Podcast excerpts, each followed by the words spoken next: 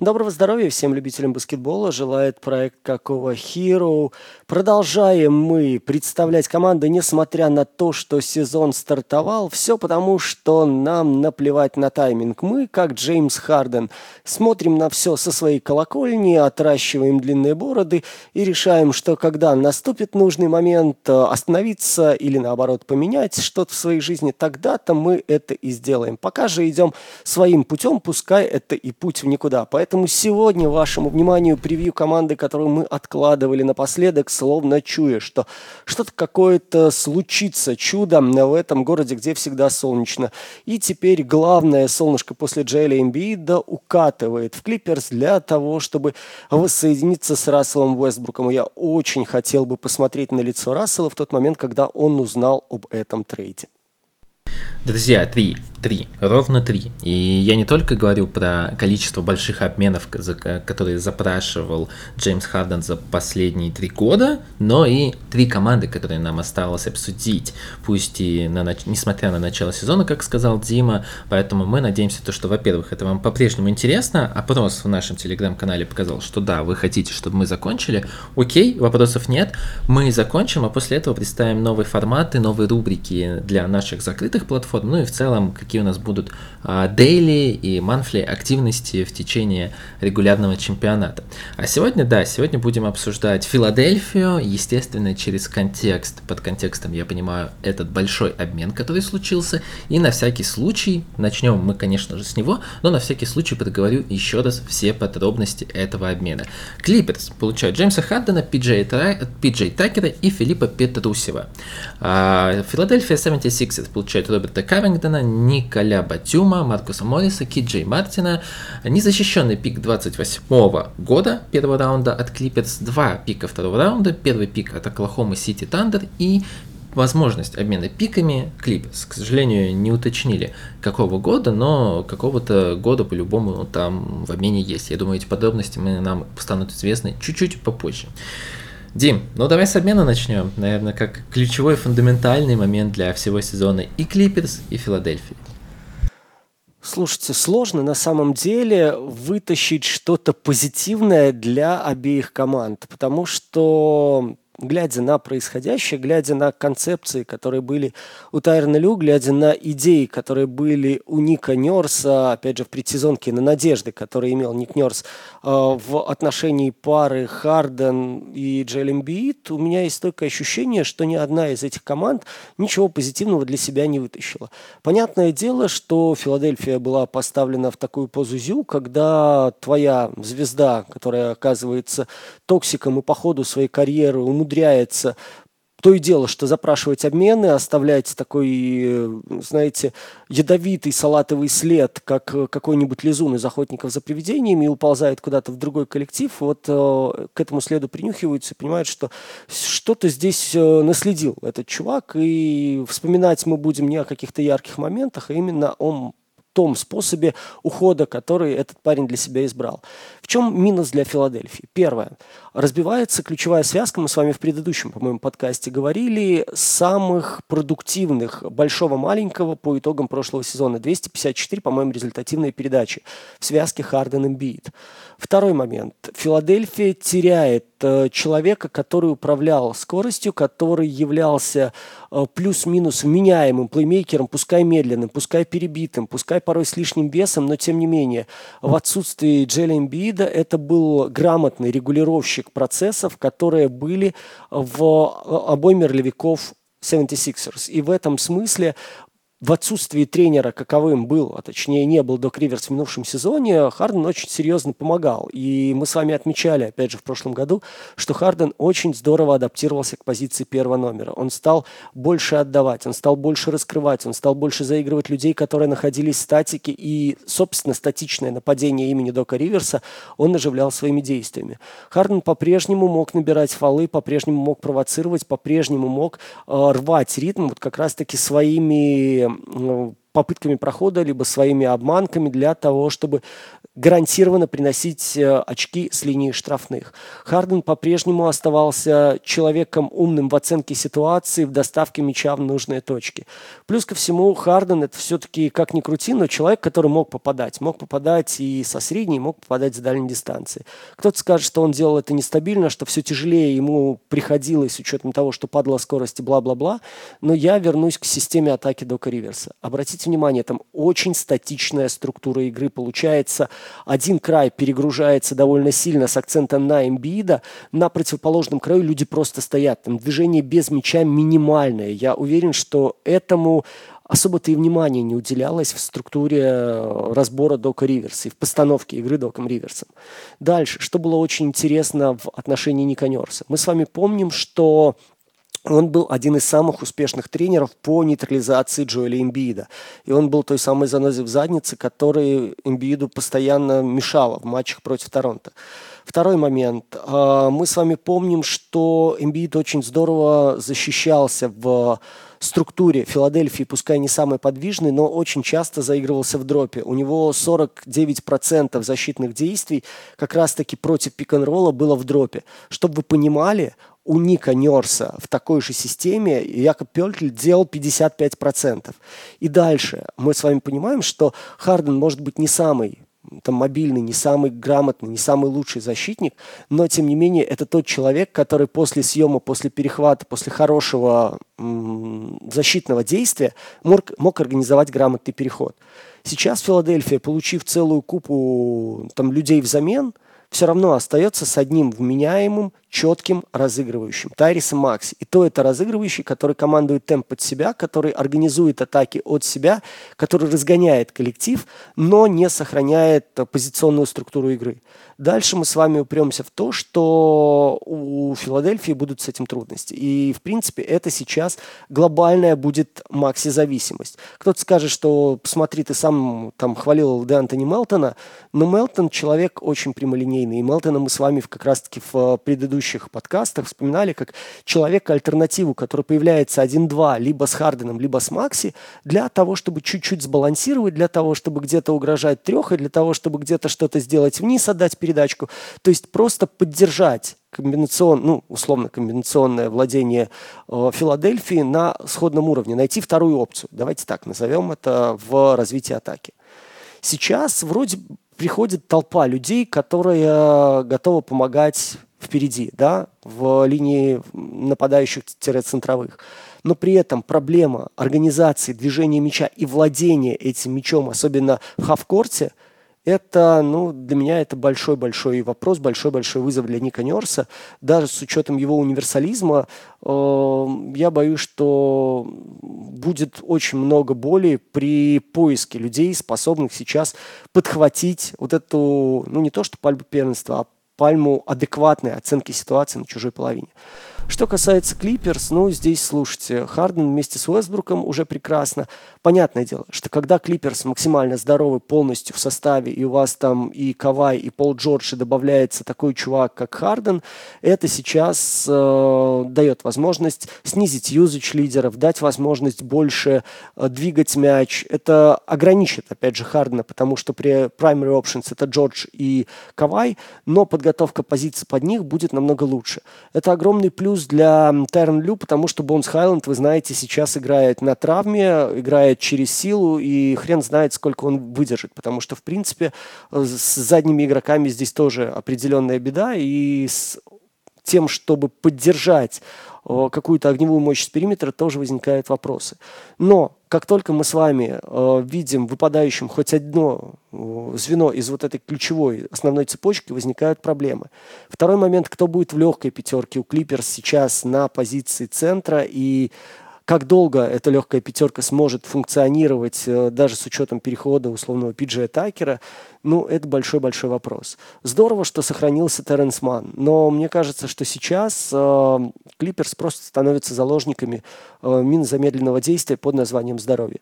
Рано или поздно лоуд-менеджмент придется предпринимать. Лю – это классный подстраивающийся тренер, но ему нужна э, твердая база, на которой можно строить команду, особенно при переходе на легкую пятерку. Сейчас э, мне кажется, что вариантов особо нет. И вариантов подвижных, которые нужны Клиперс для того, чтобы освобождать пространство под хорошие атаки, у Тайрнелю нет. И больше того, даже маленький уход в сверхмаленькую пятерку, да, в смолбольную с тремя гардами, это вопрос не решит. Это будет вопрос «отдай мне мяч и попробуй мне помочь создать нормальное айза» за счет чего и кто будет создавать это нормальное Айза, ну, не знаю, мне пока сложно предположить, пока мы с вами не увидим, что Тайрон Лю нарисует у себя в голове. Ух, ну давай начну тоже с Филадельфии. Э, ты сказал сегодня, ты написал в канале то, что тебе больше всего жалко Тайрона Лю. А вот мне больше всего жалко Ника Нерса. Когда появились первые истории, первые слухи о том, что Джеймс Харден может уйти из команды, я об этом тоже писал в канале, то, что Ника Нерса мне будет безумно жаль, потому что сначала ему дали Торонто, где, ну, стоить нападение было безумно тяжело, потому что ну, у тебя не было игроков, у тебя не было игрока мозга. И мы видим на примере Фреда Ван Влита, окей, я не хочу делать выводы на основании там первых трех-четырех игр, но Фред Ван Влит и с Хью, в Хьюстоне не очень хорошо стоит игру. А, Ник Нёрс выжил много из Ван Влита. А потом у него был Сиаком, которого, ну, он крутил по-разному за эти несколько, ну, за эти пять лет, насколько я помню, или четыре, не помню сколько точно, ставил его на позицию центрового, легкого форварда, делал его разыгрывающим центровым, point форвардом. Ничего не получалось, но Нёрс перепробовал там все уже начали появляться мнения о том, что Ник Нерс плохой тренер нападения. Ну, во-первых, Ник Нерс никогда не был тренером нападения, а во-вторых, Ник Нерс сделал очень многое. И вот он приходит в Филадельфию, где он может быть самим собой, он может построить великолепную защиту, а откуп нападения отчасти дать Джеймсу Хардену, потому что человек гениально управляет темпом, он может координировать разные действия, и даже с импидом я дешифрую, что я имею в виду даже с имбидом, может оказывать эффективную связку. Дима сказал о том, что это самая эффективная пара большого и маленького. По цифрам это так, по факту, на самом деле-то у них выбора не было играть по-другому, и в целом эта связка могла быть эффективнее, как мне кажется, но все-таки им не до конца удобно играть вместе, по моему мнению, и не знаю, я не, верил, я не верил в то, что оно станет эффективнее и лучше в этом году, но в любом случае у Нетса был игрок, который а, как раз а, решал проблемы Ника Нерса как тренера. А, это было классно, это было интересно, но вот Джеймс Харден решил уйти. Ник Нерса в этой ситуации очень жаль, потому что ему придется строить э, нападение заново, опять изобретать велосипед, опять э, стараться искать какие-то внутренние ресурсы, что сделать достаточно тяжело. А теперь касательно Клиперса, потом немного про менеджмент я еще поговорю. Касательно Клиперс, Давайте дождемся, правда. Давайте посмотрим, как вот все приедут и как они будут играть. Мне очень важна ротация, мне очень интересно, что будет делать э, Тарен Лю, как он будет строить свой состав. У меня есть нек- некие опасения, о которых мы с Димой говорили перед началом подкаста. Э, для меня было немного странным, что Клиперс отдали всех своих тяжелых форвардов. Карингтона, Батюма, Морриса, Мартина. Это всех тяжелые форварды, которые были в составе. Абсолютно все. И большая история того, как играет Лю, это смолбольная пятерка. Для смолбольной пятерки нужен тяжелый форвард, который будет играть формально центрового. Тот же Карингтон или Батю. А сейчас, видимо, единственный человек, который может исполнять эту роль, это Пиджей Такер. Я считаю, что Пиджей Такер, наверное, самый переоцененный баскетболист за последние лет пять. Честно говоря, я никогда не понимал, чем может быть э, полезен игрок, который за игру делает два броска, но хорошо попадает, имеет лучшие проценты из угла, но при этом он будет делать всего два броска, и чем э, вот это отсутствие игрока, которого можно действительно бросить, которого команды бросают, потому что даже полностью открытые броски он уже не совсем бросает и даже не пытается как-то показать то, что он собирается угрожать кольцу или проходу, не очень понимаю, чем он может быть полезнее, чем условный Матис Тайбл, который, да, бросит 5, но попадет при этом тоже одну-две, но при этом он больше угрожает и больше стягивает на себя игроков. Ну, окей. А, по защите Пиджи Такер, честно говоря, уже ну, давно не тот Пиджи Такер, которого вы запомнили. Э, я помню, как а, его очень высоко ценили, когда была серия Милуки против Бруклин Нетс, когда Кевин Дюрант насиловал его 7 игр. Да, 7 игр. А, и при этом все говорили о том, какой Пиджи Такер молодец. Ну, не знаю. По мне Пиджи Такер это человек, который уже очень давно не может современный баскетбол, и я очень сильно сомневаюсь, что Тайрон Лю будет надеяться на Пиджея как на план основной по смолбольной пятерке. Думаю, здесь Клиперс будут активно работать во время дедлайна и, возможно, скидывать по ходу сезона кого-то условного. Я теперь не уверен, то, что Боунс Хайленд, про которого сказал Дима, это тот человек, который действительно нужен сейчас команде. Мне кажется, его можно попытаться скинуть на кого-нибудь пополезнее, на кого-нибудь интересней. Плюс тут есть еще на э, тройке много игроков, которых тоже можно потенциально скинуть молодых активов за какого-нибудь ролевика, который вот эту потребность закроет. Но сейчас я предлагаю дождаться. Я в корне не согласен, то, что Клиперс, проигравшие в этом обмене, потому что немного о менеджменте теперь. Клиперс отдали ничего абсолютно ничего за Джеймса Хаддена. Они отдали, ну, я не, я не говорю про ценность пиков даже в отношении Клиперса Балмера, потому что, ну, окей, 28 год. Давайте представим то, что Леонард и Джордж, э, они полностью развалятся. А, как мы знаем, неменяемых контрактов нет, абсолютно неменяемых контрактов нет. И если Балмер даст указку расчистить платежку, они отдадут вместе с пиками престарелого Кавая и Леонарда. А то, что Стив Балмер самый богатый человек в НБА и может абсолютно кинуть э, деньгами в любого свободного агента после расчистки платежки и никак не ориентироваться на пики. Но я думаю, мне это не стоит говорить. Поэтому то, что какие-то отданы пики, это абсолютно неважная история по отношению к Клиперс. Это вообще не нужно никак оценивать. Кавингтон, Батюм, ну, Батюм, Дима это рассказывал много раз, он замечательный игрок, замечательный человек, э, как минимум, а то, о чем мы знаем, история, когда он сам попросил выходить со скамейки, но он заканчивает. Это тот человек, который все-таки, ну, нельзя надеяться, то, что в конце сезона он будет в хорошей форме. И не факт, что он будет даже здоров. Кавингтон очень сильно сдает. Маркус Моррис это не баскетболист под плей-офф.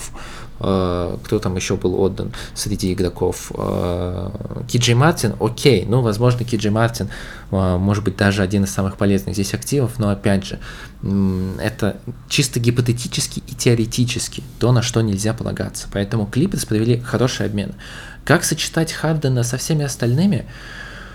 Это мы пока что оставим на откуп Лю, потому что нужно посмотреть, какая будет ротация, как он будет разводить и будет ли он разводить э, Уэсберга и Хардена, как э, у него будет пятерки, кто будет вести второй юнит. Это пока что вопрос открытый. Но я не вижу больших потерь от Клипец прямо сейчас.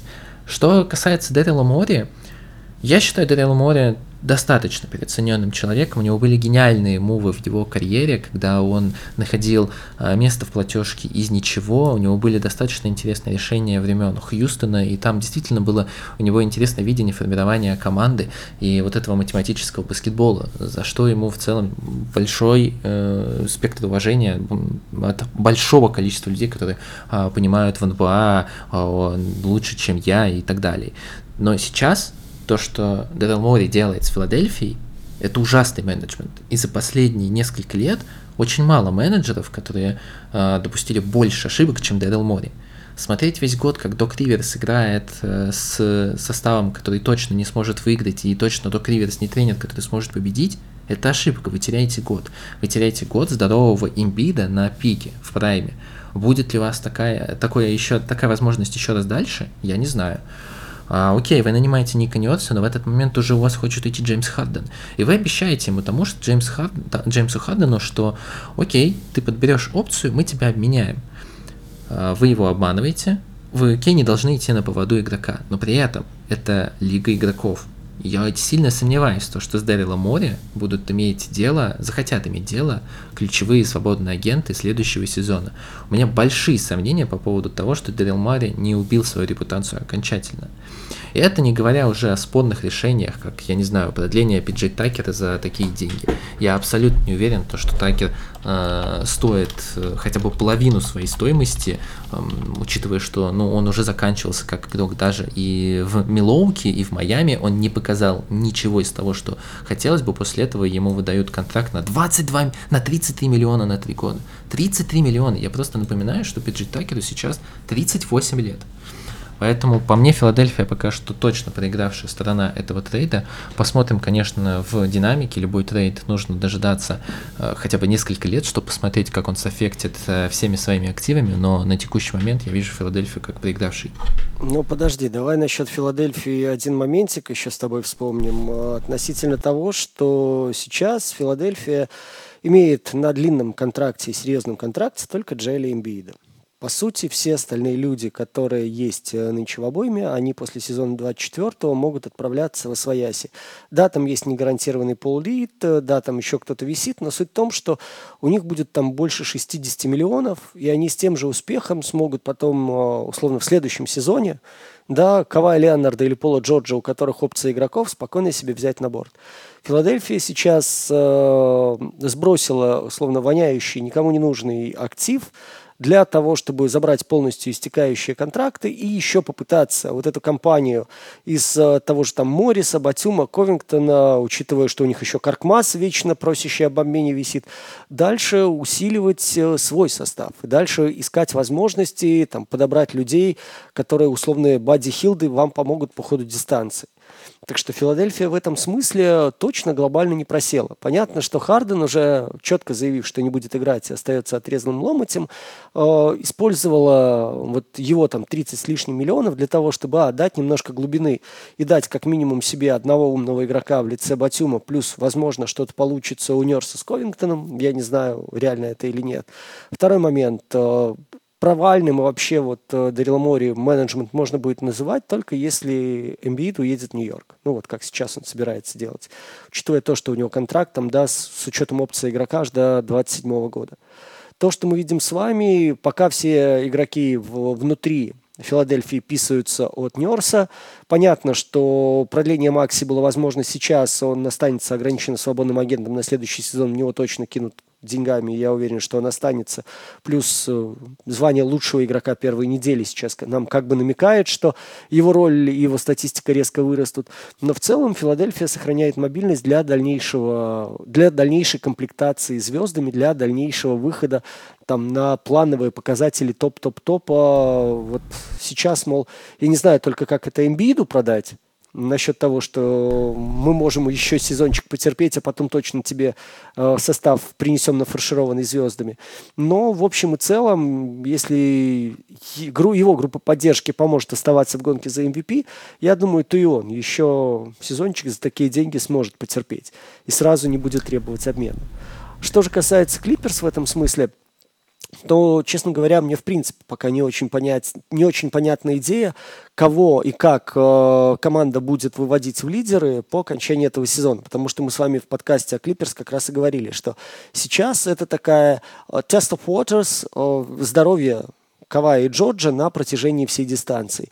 Если они выдержат и в целом окажутся боеспособны, то появление Хардена плюс э, наличие Уэстбрука того же, да, говорит о какой-то там звездной обойме, говорит о том, что эта команда может играть рассчитывать на что-то в долгую, и дальше уже можно будет думать о том, что Харден уходит летом, да, там освобождает эти 30 миллионов, еще там будет ряд игроков, с которыми можно будет что-то придумывать, кого-то усиливать, и вот уже на следующий год идти в самый, самый что ни на есть в банк Другое дело, что именно с точки зрения здесь и сейчас усиления для того, чтобы идти за титулом, все-таки Филадельфия у нас котировалась как один из претендентов, а Клиперс у нас, опять же, при всех здоровых котировались как такой кот в мешке, как такой секретный агент, который способен всех разоблачить.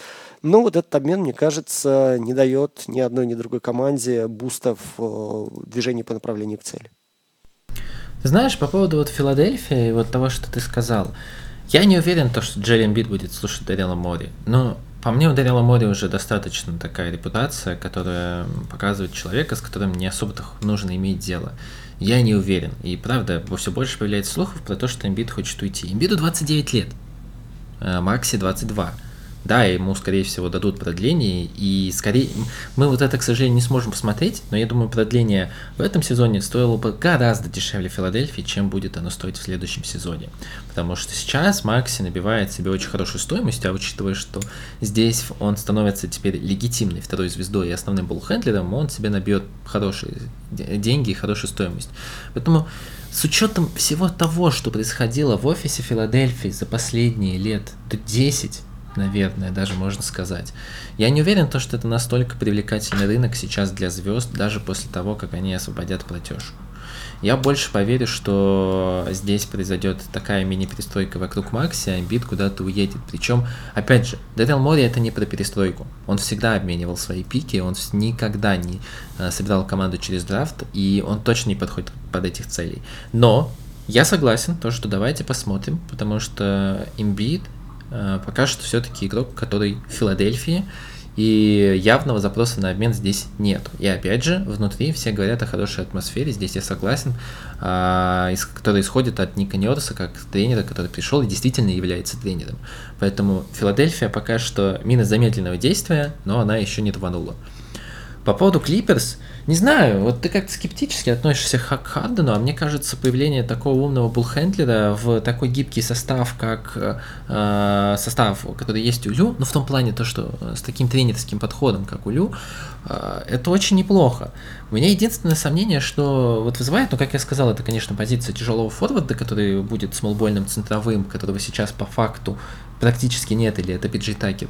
И вторая история, все-таки Харден это не гибкий человек. За всю свою карьеру он это показывал много раз. То, что в, Хьюстоне у него были конфликты с Крис Полом, а в Бруклине у него был конфликт с Карри Ирвингом, было большое расследование Атлетика на этот счет. А в Филадельфии у него конфликт с Дэрилом Мори. Не знаю. Тайрен Лю человек, который находил подход даже Карри Ирвингу в свое время, но найдет ли к Джеймсу Хардену, до сих пор это получалось не особо у людей. И это, конечно, да, вызывает у меня особую тревогу. А, то, что он сможет его вставить в состав, если Харден будет действительно согласен на изменения, на жертву ради команды, я, наверное, даже не сомневаюсь. А вот пойдет ли Джеймс Харден на эти жертвы, вот здесь у меня сомнения, конечно, есть, и они достаточно большие. О, главное, чтобы Джеймс Харден не пошел в стрип-клуб, сразу же отмечать. Не, ну это само собой. После отмечается прилета... новый, новый, да, новый этап в жизни. Я очень надеюсь, что у него по-прежнему остается одно из его положительных качеств. Это умение согнать лишний вес через игры за какой-то безумно короткий промежуток времени. Ну и плюс ко всему я надеюсь, что то, что он сам хотел перейти именно в Клиперс, то, что он видел в поле Джорджа, да, там в Кавае, э, ту основу, который, на которую он может опереться и демонстрировать топ-баскетбол, ну, все-таки что-то же у него должно быть в голове, чем-то он должен руководствоваться, э, когда делает выбор именно такой команды. Ну вот, может, это сыграет э, за него, и это поможет ему, опять же, сделать команду из Калифорнии лучше. Это да, но сегодня мы напоминаем, что все-таки разбор этого обмена мы производим в э, контексте Филадельфии в первую очередь, потому что превью по Филадельфии это то часть, которую мы должны еще закрыть в нашем цикле. И давай, наверное, переходить потихоньку к Филадельфии.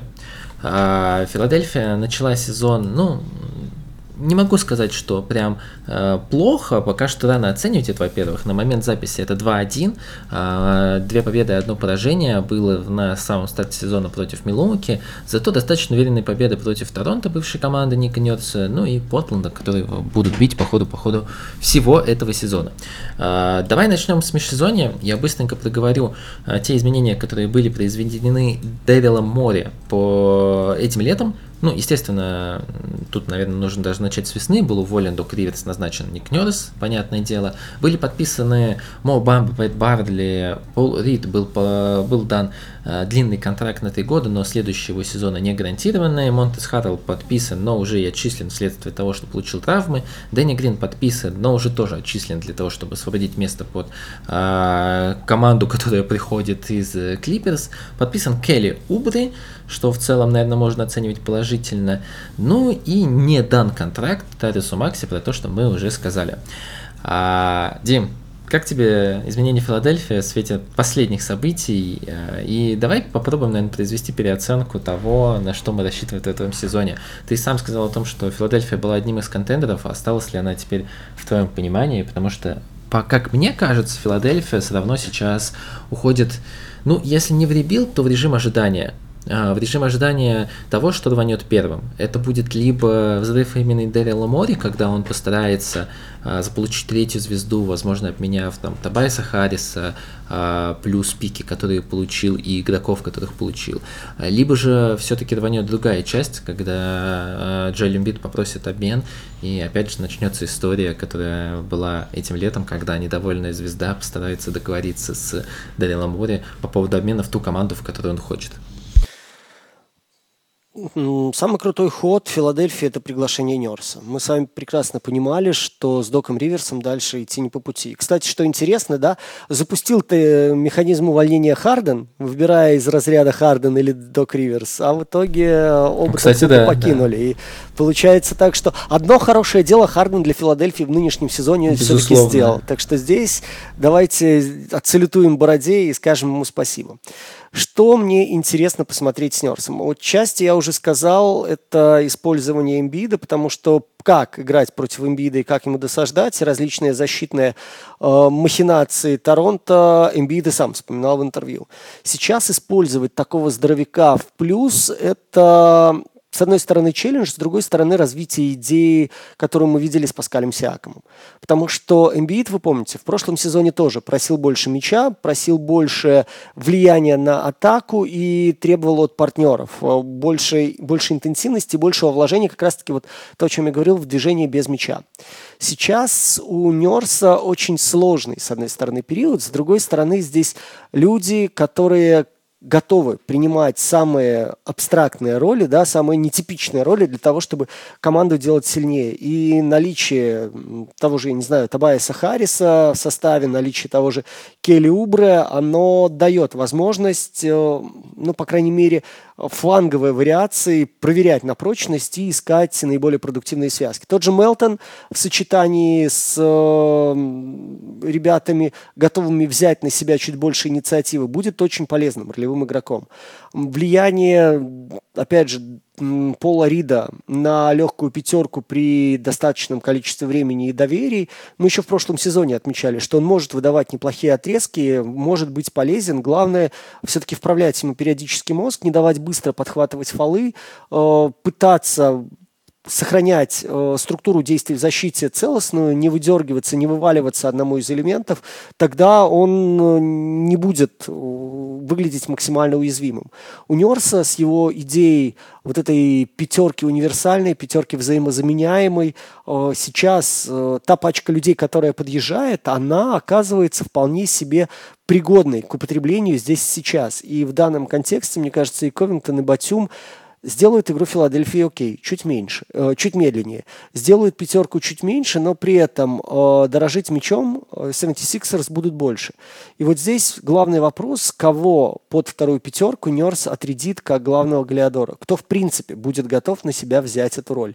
Э, пока э, смешанное сочетание и вторая пятерка для меня оказываются самой большой загадкой.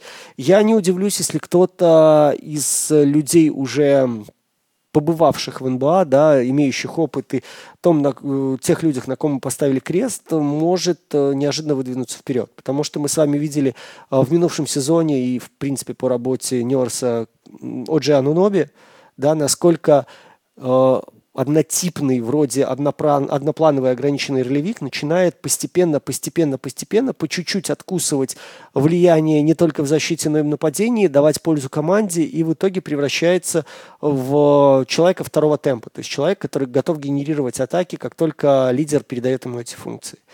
Что касается межсезонных ходов, слушайте, даже если сейчас посмотреть, у нас остается Филадельфия, ну, каркасно особо ничего не потерявшая. У нас остается защитник, который генерирует набор очков и который умудряется при этом неплохо раздавать передачи. Понятно, что Макси не будет весь сезон попадать как на первой неделе он делал, 56% с дальней дистанции, выпускать по 8-3, полностью там контролировать э, начальную фазу атаки и иметь юзач там по 25-26%. Тем не менее, он и Эмбит, вот это тот самый первый пятый номер, что эксплуатировал Док Риверс э, с Харденом и Эмбидом в минувшем сезоне. То, что влияние Эмбида будет колоссальное, от него будет движение мяча, и не только внутрь на получение, но и назад на скидки партнерам, это очевидно. Дальше у нас остаются плюс-минус те же ролевые игроки с тем же функционалом, которые были. Что приходит вместо Такера, как Макс сказал, форварды, что остается у нас э, Убре, который готов будет угрожать там с периметра, будет пытаться что-то делать через скаты. Э, появляется у нас э, времечко для того, чтобы более умно заигрывать во фланге э, Тобайаса Харриса и возвращать ему ту роль, которая более была привычна, нежели чем при Доке Риверсе. Так что здесь, мне кажется, глобально Филадельфия не проседает, глобально она вот э, свою модель, свою базовую модель действий будет сохранять. Как ее постарается адаптировать Нерс, ну давайте посмотрим хотя бы полсезона, потому что сейчас делать выводы или прогнозы это абсолютно бессмысленно, учитывая то, что Моррис в нападении перестал попадать абсолютно все, и даже если он придет на позицию пятого, он уже абсолютно ничем не помогает, кроме очень-очень-очень высоких заслонов, и то против менее атлетичного или хотя бы сопоставимо атлетичного э, оппонента. В остальном, что он отваливается на периметр, что он остается заслоном на первых усах со скидки атаковать со средней или с отклонением, ну come on, это не угроза. Батюм при том, что он хорошо двигает мяч, он готов где-то поддержать, где-то в противоположную сторону э, сыграть hand-off, э, про, продвинуться и отдать дальше. Мы видим с вами, что плюс-минус реальная угроза его это атака из угла без сопротивления, без давления, без клозаута.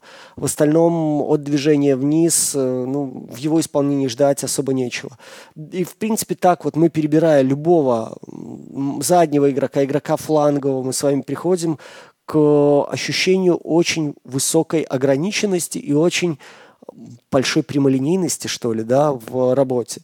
И здесь Филадельфия, ну не знаю, что может придумать для того, чтобы нас удивить. В межсезонье ничего не было глобально предпринято для того, чтобы как-то концепция поменялась, маятник качнулся, да, там от более быстрой игры к медленной, от, я не знаю, там позиционного владения к ставке на транзишн, к переходу на большее количество трех, so on so forth. То есть здесь, мне кажется, Филадельфию мы будем видеть такой, как мы привыкли. Где-то будет хорошо заходить у Эмбиида, где-то будет что-то попадать Макси более активно, и мы сами будем восторгаться, ого, как это будет работать, как это даже открывает где-то пространство, фланги. Вы посмотрите, там сдваиваются на Эмбииде, кто-то начал входить даже в трехсекундную зону и получать передачи э, от Эмбиида, как ну, например, Сабонис сейчас это делает, Сакраменто постоянно забегание под ближнего, скидка. Но верить в то, что Филадельфия преобразится, верить в то, что Филадельфия начнет играть как-то по уникальному, что ли, или по нерсовскому, ну, наверное, вот это можно будет утверждать только со средины сезона, и то при разборе второй пятерки. Знаете, вот тут очень интересный момент, потому что я посмотрел часть игры Филадельфии, и Игра немного изменилась, но, во-первых, здесь есть пару водных, которые нужно сейчас уже, про которые нужно уже сейчас сказать. Первое водное то, что мы не знаем вообще, какой был, какая была у Нетус информация и насколько он готовился играть с Харденом или без него. То есть, насколько вот эти идеи, они временные, или это действительно идеи, которые а, он изначально старался воспитать в команде по ходу тренировочного лагеря. Второе, мы не знаем, как сильно повлияют новые игроки на эту игру Филадельфии. Из того, что я видел, я могу сказать следующее. Очень странно, что Дэрил Мори и Ник Нёрс мыслят абсолютно по-разному в плане видения баскетбола. То есть э, Филадельфия стала намного меньше бросать из дуги. Они отказались от большой части функционала. Ну, возможно, потому что нет Джеймса Хардена. Опять же, мне здесь тяжело рассуждать. Это потому что Тарес Макси еще не может так сдавать передачи. Это потому что снайперы не такие надежные. Или потому что это действительно идея тренера. Но сейчас у них 29 место по количеству попыток бросков из дуги. Что стало больше, это движение внутри краски, это больше хендоффов, но так как Тарис Макси основной гард, это, наверное, в целом логично, то, что он именно после заслона получает мяч и атакует кольцо. Возможно, возможно, это больше наработки, которые будут по ходу всего сезона развиваться. Но очевидно, что если Тарис Макси будет наигрываться, то здесь хендофа будет больше.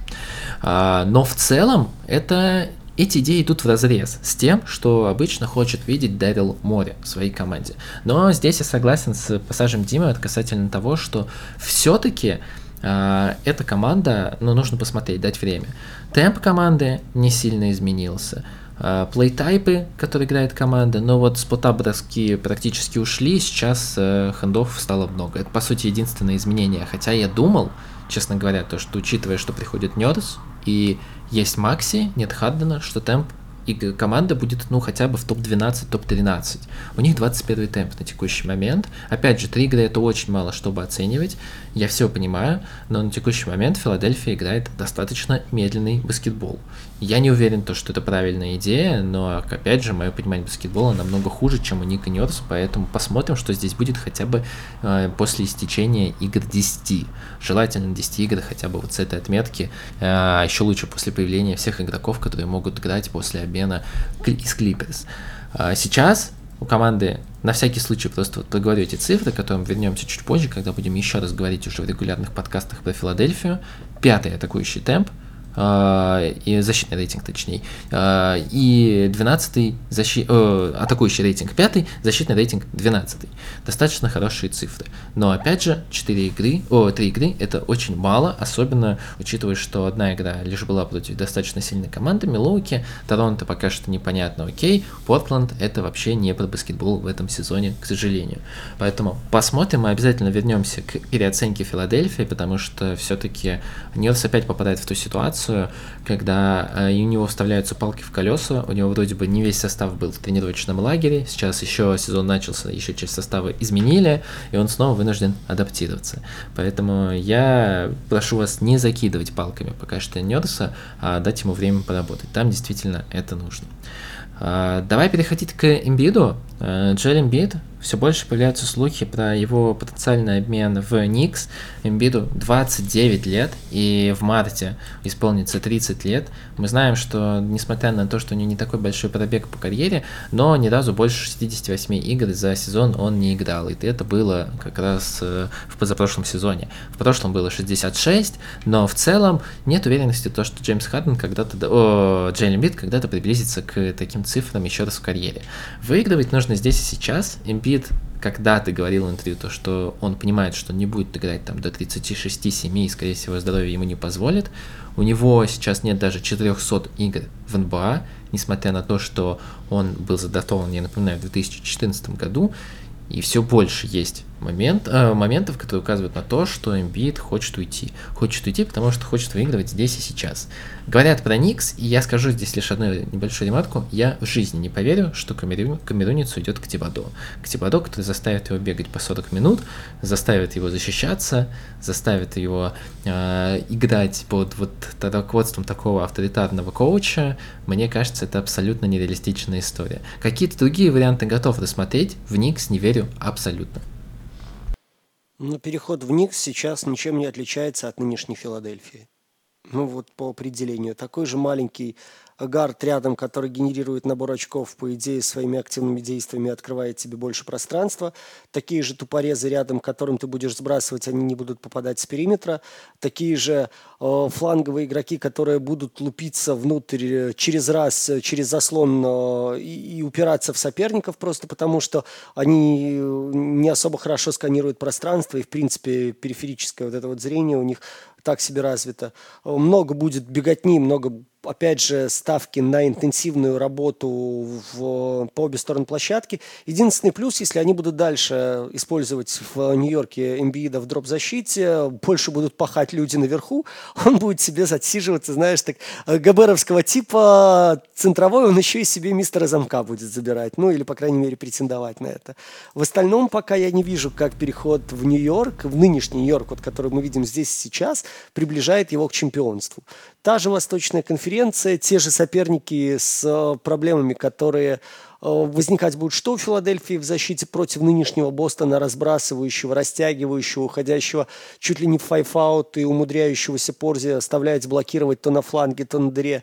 Что они будут упираться в Милоки с Янисом и Лилардом, когда надо разбираться, кому один, кому закрывать верх, кому закрывать низ и в какой, в какой ситуации стоит размениваться, в какой нет, в какой ситуации стоит сдваиваться, страиваться, оставлять на периметре бьющего, в какой нет.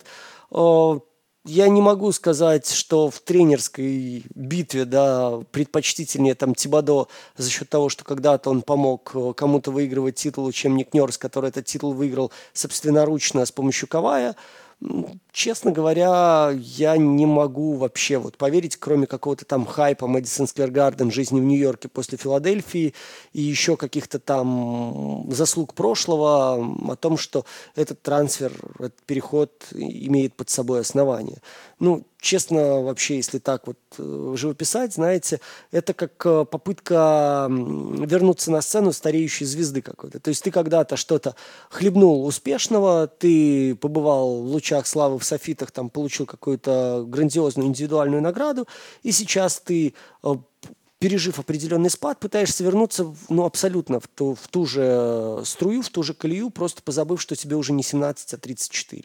Ну, это попытка выцегонить обмен шила на мыло, при том, что еще и Нью-Йорк потеряет ряд активов да, в такой ситуации, если это будет обмен форсированный. И мы видели с вами, что нынче игроки, которые добиваются обмена, которые пытаются форсировать и нагибать клубы, но особо-то не получают то, что они хотят, в том смысле, чтобы уйти мало того, что в новый коллектив, так еще чтобы он не развалился, чтобы там оставались полностью, э, как сказать, готовые к бою и к чемпионским походам люди еще сохраняли какую-то глубину. Брэдли Билл оказался в нужном ему коллективе только потому, что он сам сотрудничал, помогал команде и не выкручивал ей яйца. Это правда, да, это правда. По Джейли Биду, наверное, еще стоит сказать то, что э, все-таки, все-таки мы еще не получали прямых подтверждений от инсайдера Филадельфии, что Джель вот прямо хочет обмен. Это были какие-то не самые надежные источники, это были отписки в Твиттере летом Джеля Эмбида. Да, это отчасти намекает, но в целом, в целом, пока что у нас не было прямых признаков. Хотя Эмбит, вот прям скажу честно, он за годы свое а, а, времени пребывания в Филадельфии, он нахлебался достаточно. Это была история и с Фульцем, это была история и с Симмонсом. Эмбиду в целом везет на людей, которые появили, появляются в лиге и боятся бросать, как это было с обоими игроками. А, это история с Джеймсоном Харденом, это история всегда, когда от Эмбида почему-то хотят уйти. Причем, скорее всего, Джейль, кстати, и не является причиной, даже первой причиной, одной из причин, почему от него хотят уходить э, звезды, которые могут помочь ему выиграть титул. Э, при этом, да, Джоэл Эмбит, 29 лет, напоминаю, на самом-то деле, пусть он не так давно в лиге, но время идет, и я думаю, что у него из прайма-то осталось, ну вот пару лет, конечно, загадывать не очень хочется, хочется, чтобы у него была долгая карьера, но это либо сейчас, либо уже оставаться или становиться легендой, либо куда-то уходить в самое ближайшее время. По Тайрезу Макси, а по Макси меня смущает одна история, про которую я уже сказал а, в начале подкаста. Макси могли дать контракт, и хороший контракт, этим летом. Ему не дали, соответственно, он будет ограниченным свободным агентом. Учитывая уход Хардена, он получит много бросков времени и владений, набьет себе статистику, и в него точно кинут максималкой.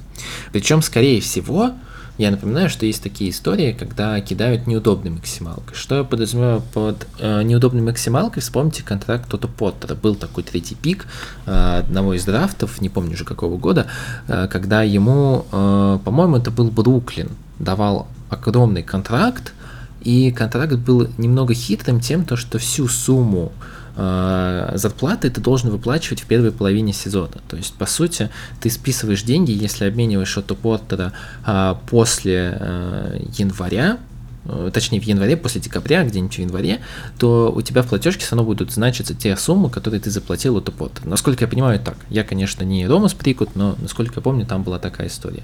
И Вашингтон был вынужден соответственно, Поттер принял это предложение, и Вашингтон был вынужден повторить. И повторил очень неудобный контракт.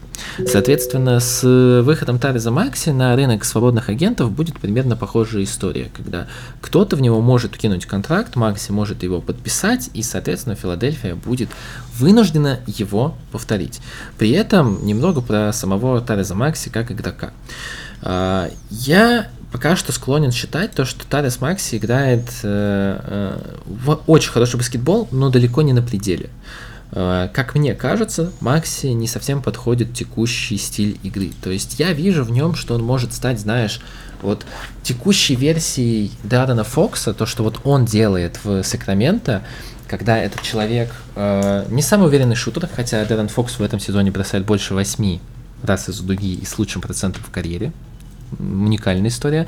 Но а, при этом, если мы будем говорить о Даррене Фоксе прошлого сезона, это тот человек, который не самый уверенный шутер, он начинает движение мяча, он активно перемещается внутри краски, он активно рвет дистанцию и темп соперников, опекунов, которые его опекают, он может активно а, заходить в краску, стягивать на себя игроков и делать нужные скидки, и все это, что я описал, это не совсем про текущую Филадельфию, потому что в текущей Филадельфии ты вынужден сосуществовать вместе с Джейлем Эмбидом, который стягивает на себя пусть и много внимания, но это игрок, который все-таки всегда будет где-то в краске находиться, и такому игроку, как Макси, как мне видится, немного это не подходит. Это лично мое мнение, я пока что не вижу, как им взаимодействовать и быть прям эффективным дуэтом, даже на том уровне, на котором а, Эмбид существовал с Джеймсом Харденом, но, возможно, Дима мне подскажет. Мне, знаешь, сложно немножко, потому что я его роль, в принципе, вижу сейчас, ну, это громко будет сказано, знаешь, такой Стевкаревской. Ну, вот у него, кстати, статистика, сейчас они вот выходили, да, у них что-то под 25 э, и 50, 40, 90 они выполняли по неделе. То есть это мало того, что отвлекающий маневр. А мало... по 25 ты имел в виду? 25 а, очков очки. за вечер, угу, да, 25 угу. плюс, но у него же там, по-моему, 30 он выбил, него... выбил за эту неделю. Да, у него три матча и больше 30 очков, 33. Вот-вот-вот. А, ну, вот, собственно, это и есть. У тебя идея создать э, противовес на другой стороне площадки, вне зависимости, горизонталь или вертикаль мы имеем в виду у тебя задача сейчас, будучи с мячом в руках, э, быть постоянно угрозой кольцу. При этом к этому самому кольцу ты можешь даже не стремиться. Почему Макси постоянно атакует издали, почему он отыгрывается с ближним, почему там важна сейчас, опять же, от Нерса, повторюсь, система движения игроков без мяча и система постановки заслонов. Потому что Макси с мячом, который готов набирать скорость, угрожать, и Макси с мячом, который готов э, с дальней дистанции попытку себе готовить, это два разных человека, от которого вы должны защищаться. Вам надо, во-первых, принимать решение, как вы идете через заслон с ним. То есть считаете, что сейчас он будет ускоряться, атаковать середину, и вам можно идти низом и пытаться дальше сопровождать его не ноги, либо он готовит дальний, вы тогда идете верхом через заслон для того, чтобы создать ему хотя бы небольшую помеху для атаки с периметра. Соответственно, это влияет на то, где вы располагаетесь. Ну, близко, чуть ближе или чуть дальше от своих партнеров по защите. Насколько активно вы выдергиваетесь, насколько хорошо вы проходите заслоны и готовы э, предоставлять или не предоставлять ему пространство.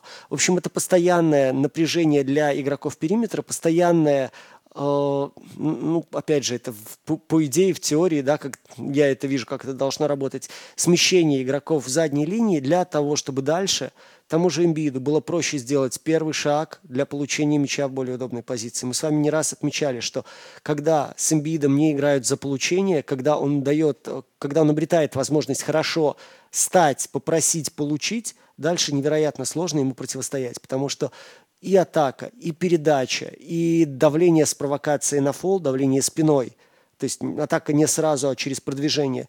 Это опции, которые тебя ставят в очень серьезное уязвимое положение. И реально единицы могут против него защищаться качественно, и далеко не факт, что эти единицы защищаются качественно без фола. Только в том случае, когда у вас будет существовать вот этот разрыв, то есть вы представляете дугу и посадку в середине, ну, там условно между первыми и вторыми усами большого, насколько этот разрыв будет велик, настолько больше шансов появится для врывания у фланговых игроков, настолько больше вариантов появится, в принципе, для игры без мяча. А если люди играют зону, настолько у вас будет возможности зашагивать середину больше и чаще для того, чтобы атаковать со средней, если у человека есть средняя. И Макси в этом смысле сейчас очень для него сложный момент, знаешь, э, ему придется больше думать. Если раньше у него была четкая задача, Харден у тебя даст передачу при хавкорте Харден у тебя найдет возможность для трехи, э, Харден у тебя в принципе найдет вариант, при котором можно аккуратненько Эмбииду отдать, и позиция хуже не станет. Его задача была наоборот дернуть темп, его задача была дернуть защитника один в один, создать, возможно, неравноценный размен, кого-то утащить за собой, отдать назад, просто по вертикали сбросить, потому что на периметре уже поменялась структура э, оборонительная, и меньше игрок, допустим, стал опекать человека, получившего мяч, и обзор площадки стал лучше и дальше ты продолжаешь атаку, потому что тебе легче отдать передачу.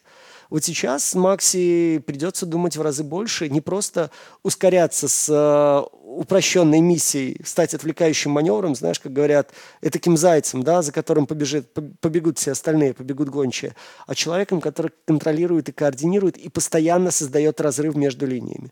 Если у него это получится, будет очень круто. Вот на самом деле прирост статистики не столько будет отражать его эффективность, сколько вот это пространство, которое будет получать Филадельфия. Если нет, я боюсь, что Филадельфия будет, э, ну, возможно, где-то даже вариантом Нью-Йорка, о котором мы с тобой говорили с Рэндлом, который получает в одну сторону под сильную руку и корпается сам, и Брансон, который двух-трех игроков на себя собирает и дальше ищет варианты входа-сброса, чтобы партнеры развивали. Ну, вот только вопрос, что сейчас все-таки в Филадельфии люди поумнее, чем в Нью-Йорке. Была это говоря да? про, про, угу. про атаку, исключительно про атаку, понятное дело. Да, но, кстати, в защите Тарас Макс статистически, по крайней мере, не так плохо выглядит.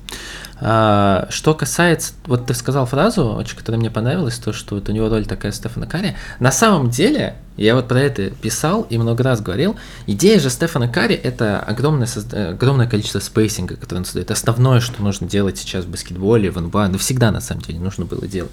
И Де'Аарон Фокс же это тоже про создание спейсинга, пусть и абсолютно другой историей, другими методами. И Тайриз Макси, ну, тоже про создание спейсинга. Есть интересная статистика, которая пусть и за три игры, но она меня немного прям поражает в отношении Тайриза Макси. У него 25% владений меньше двух секунд, и эффективность этих владений, я такого, честно говоря, просто даже никогда не видел, EFG, я имею в виду показатель, 125%. Процент бросков, он делает 5 бросков, когда его владение длится меньше двух секунд, 85%. 85. Это человек, который фантастически может двигаться без э, мяча, а, фантастически хорошо находит места и точки, с которых он может атаковать, и это очень сильная зона роста. Потому что если мы будем углубляться дальше, то 40% его владений это с 2 до 6 секунд, и там у него процент попадания всего лишь 31. Больше 6 секунд 45.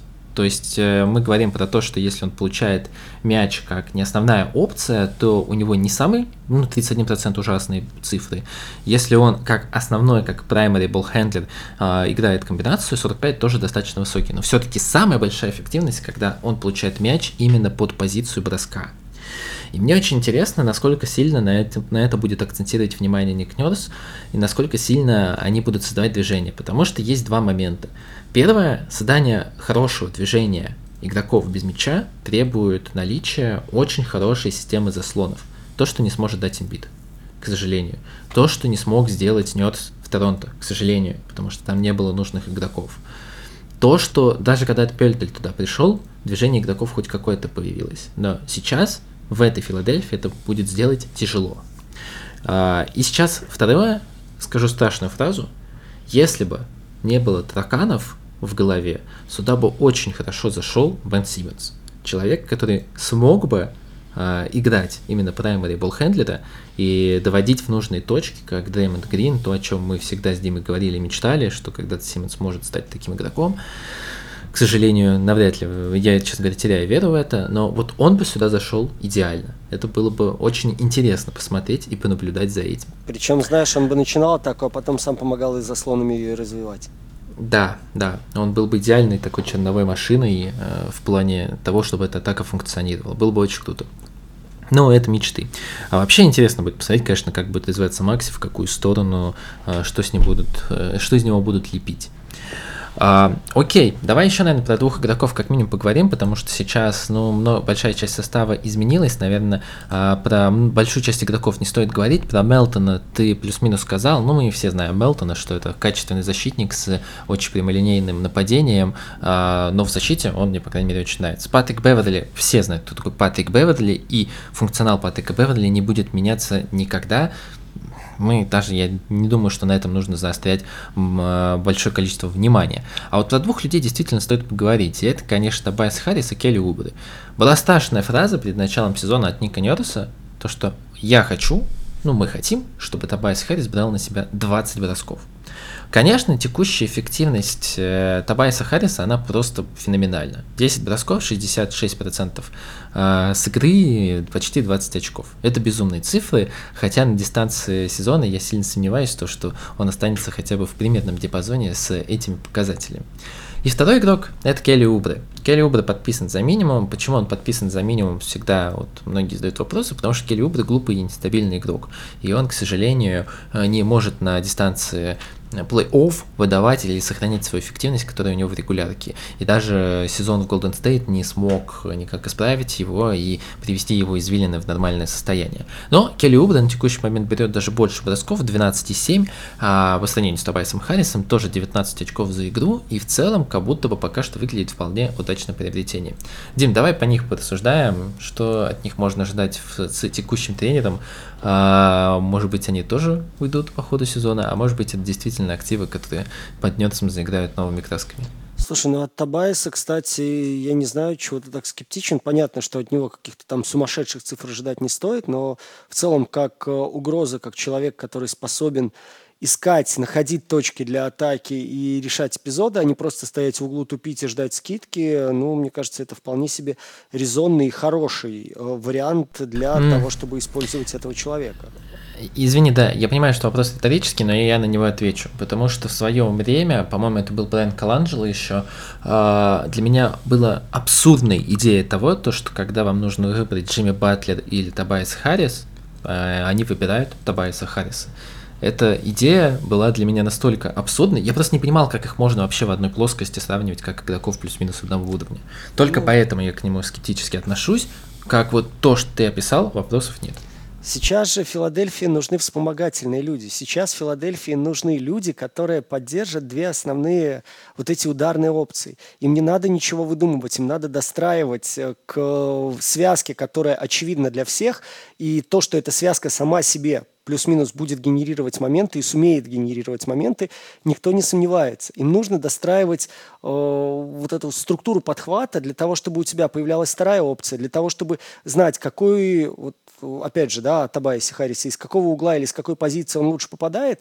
Соответственно, на противоположной стороне как придумывать более э, активное давление, да, более какие-то э, актуальные перегрузы для того, чтобы у Табайса были хорошие позиции для атаки.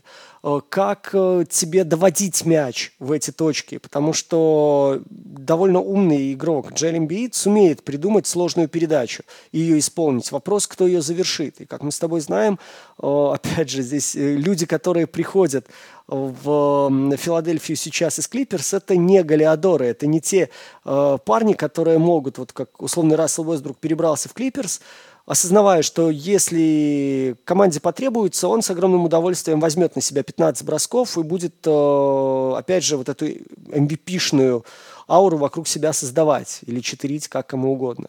Сейчас вот эта точечная, точечная работа, она очень сложная, потому что люди у тебя, первая проблема, они нестабильные, при том, что они могут выполнять все функции, о которых я говорил, но когда ты играешь в системе Дока Риверса, когда ты играешь чаще без мяча, когда ты зависим от других людей, потом перестроиться на э, человека, определяющего ударную силу в ротации, сложно – и это ментально сложно перестроиться, это руки-ноги забывают. Опять же, сейчас система совершенно другая будет и по движению без мяча, и по работе к и от лидера и так далее. Соответственно, здесь Табаесу просто нужно время доверия для того, чтобы вернуться в тот режим вот до набора 15 очков. Понятно, что мы не сравниваем с Джимми Батлером, но смотри, как вспомогательная функция, как поинт, до которого надо довести мяч, когда у тебя первый сет не прошел, ну, это хороший вариант. Я не вижу здесь никаких проблем. И второй момент. Напомню, мне сейчас был посыл твой, у меня какой-то тейк. Келли Убре. Да-да-да, тейк был. Смотрите, про Убре а, вы не отдадите ему мяч в концовке. Очевидно, что из всех людей, которые есть в Филадельфии, ну, до него полдесятка фамилий наверняка появится. А, довольно сложно видеть в нем атакующую угрозу первого порядка человека, который мог бы взять, прям порвать соперника во вторых юнитах. Но Убры по-прежнему остается человеком, который вот по, по тому, как катится у вас, допустим, нападение, да, оно вот ритмичное, он может попасть поддержать его. А у вас не идет, он может попасть в две трехи, которые перевернут игру. То есть это человек, который точечно может войти в матч, который плюс-минус идет на равных, и попасть, и поменять, и перевернуть либо ту скорость, с которой идет игра, либо ту систему защиты, которую использует соперник, либо подернуть на фол человека, который хорошо защищается и выводит из строя там, вашего альтернативного плеймейкера и так далее. То, что если он не попадает, его убираешь, ты понимаешь, что, ну, come on, я не знаю, может, кто-то из наших слушателей напишет, что ты просматриваешь его титаническую работу в защите. Ну, я пока с трудом сейчас вот могу опять же, в, среди всех форвардов, которые есть у Филадельфии, оценить Келли Убре как э, старательного стопера, от которого будет многое зависеть или который действительно будет выбивать соперника из ритма. Мне сложно представить, куда его бросать, кроме как во время вторых юнитов э, на фланг, и то, если есть возможность его поставить чуть против менее быстрого оппонента, я всегда это буду делать. Поэтому здесь это игрок, вот такого, знаешь, игрок эпизода, как говорят. Но каждый эпизод в течение четверти может очень серьезно повлиять на ход матча. Опять же, в легкой пятерке, пока будет отдыхать имбит, пока будет тот же Пол Рид на площадке, очень важно сохранять хоть какую-то еще дополнительную угрозу. То есть Убра при всех нюансах, если ты ставишь, соперник понимает, что он может попасть. И если это происходит, глядишь, уже от, от тебя начинают защищаться. Это огромный плюс, это огромная э, инициатива, которая переходит на твою сторону. Понятное дело, что в каждом матче эта ставка играть не будет. Понятное дело, что в долгую на него полагаться вряд ли будет Ник Нерс. Я думаю, там будут продумывать куда более э, как сказать, изысканные, что ли, варианты, да, с учетом глубины, которую получает Филадельфия. Я думаю, там варианты ротации фланговых игроков будут очень активными по ходу регулярки. Вот. Но, тем не менее, для выполнения конкретных вот таких вот задач Убра вполне подходит, и я не вижу проблем э, с тем, чтобы его использовать и даже из него что-то выжимать. Ну, а учитывая стоимость, это в целом вообще очень хорошая сделка, за которую здесь действительно можно похвалить менеджмент Дэрила Мори, в частности, Филадельфии. А, финальная наша часть перед заключительными словами, как всегда, это ожидание. И в контексте Филадельфии это будет достаточно тяжелая часть того, что мы ожидаем от команды, потому что а, еще не прошло и дня, и суток, даже 12 часов по прошествию обмена, поэтому, наверное, я постараюсь быть еще более кратким, чем обычно, и э, выскажу ту историю, что мне очень хотелось бы, чтобы Ник Нерс адаптировался и не запятнал свою репутацию, а запятнать на репутацию в НПА можно даже не делая плохих решений. Очень хочется посмотреть на Нерса и то, как он будет работать с этим коллективом, что наконец-то, ну, видно было, что в Торонто все устали и от этого союза, я имею в виду и Торонто от Нерса, и Нерс от Торонто, и а, этих игроков, и от того, что а, Уджири никак не хочет обменивать Ануноби, без Сиакома и делать какие-то тяжелые мувы, а видно, что это нужно было менять. И Ник Нерс сейчас выглядит, для меня остается одним из самых главных э, тактически умных и правильных тренеров лиги. Хочется посмотреть на то, как он будет адаптироваться под условия. Да, опять приходится, но я думаю, что он справится. Хочется посмотреть, как Макси будет э, развиваться в, э, внутри своих компетенций. Сейчас у него нет особой конкуренции на его позиции, на, нету конкуренции за мяч. Интересно будет, как их дуэт с Эмбидом будет строиться, развиваться и адаптироваться, потому что вариантов нет. А, ну и, естественно, хочется посмотреть с Джоэлем Эмбидой и его сагой. Будет ли она вообще начинаться, то есть будут ли какие-то запросы на обмен, или все-таки Джоэль Эмбид это человек, который станет легендой Филадельфии. Почему бы нет, я могу в это поверить, если он упустит возможность обмена или, не дай бог, получит какую-то травму, чего бы, конечно, не хотелось и чего мы ему не желаем. Ох, у меня, как всегда, должны быть ожидания куда более скромные, куда более смешные.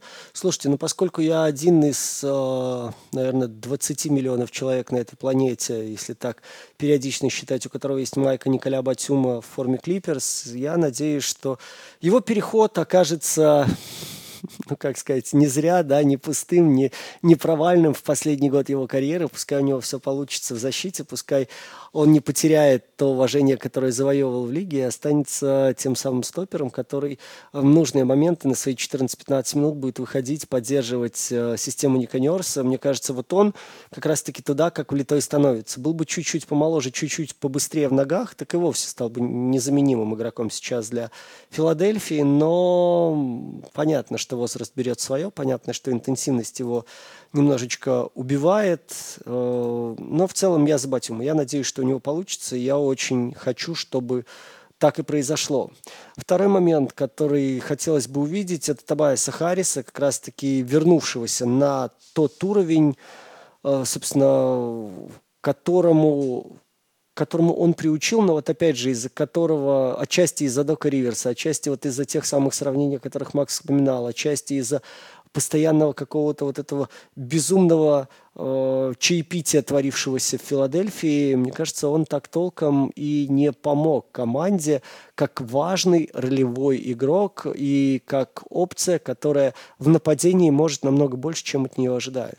И третий момент э, Слушайте, мне очень интересно посмотреть, что сделает Ник Нерс с Джелем Эмбиидом, если у него еще потолок для роста.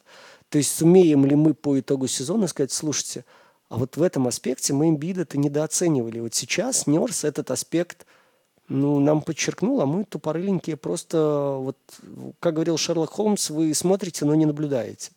Вот мне хочется, чтобы мы после этого сезона что-то еще сумели наблюдать в действиях Эмбиида для того, чтобы у нас был повод им восхититься.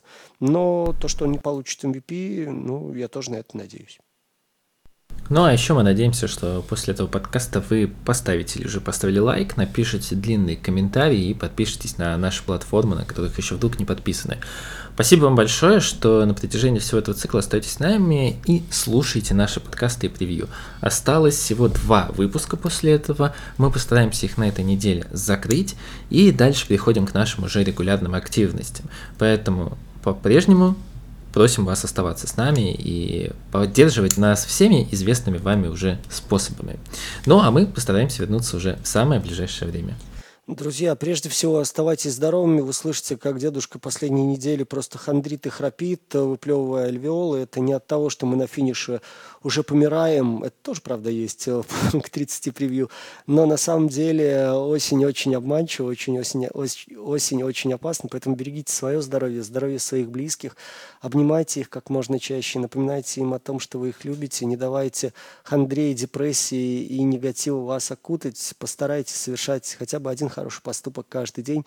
Постарайтесь оставаться людьми в это очень непростое время, хотя это невероятно сложно делать. Постарайтесь не терять веру в то, что рассвет вот-вот наступит, что люди, которые развязали войну, будут наказаны за свои безумные поступки. Постарайтесь держать пальцы крестиком за то, что мы с вами скоро вернемся в свои родные страны, наконец-то станем свободными, наконец-то сможем радоваться мирному небу над головой, наконец-то сможем обсуждать баскетбол и спорить только об NBA об его героях, а не обсуждать какие-то ужасные события, которые происходят, происходят вокруг. Макс Коршунов, Дмитрий Герчиков все еще любят вас и надеются, что вы останетесь с нами до нового выпуска буквально несколько дней.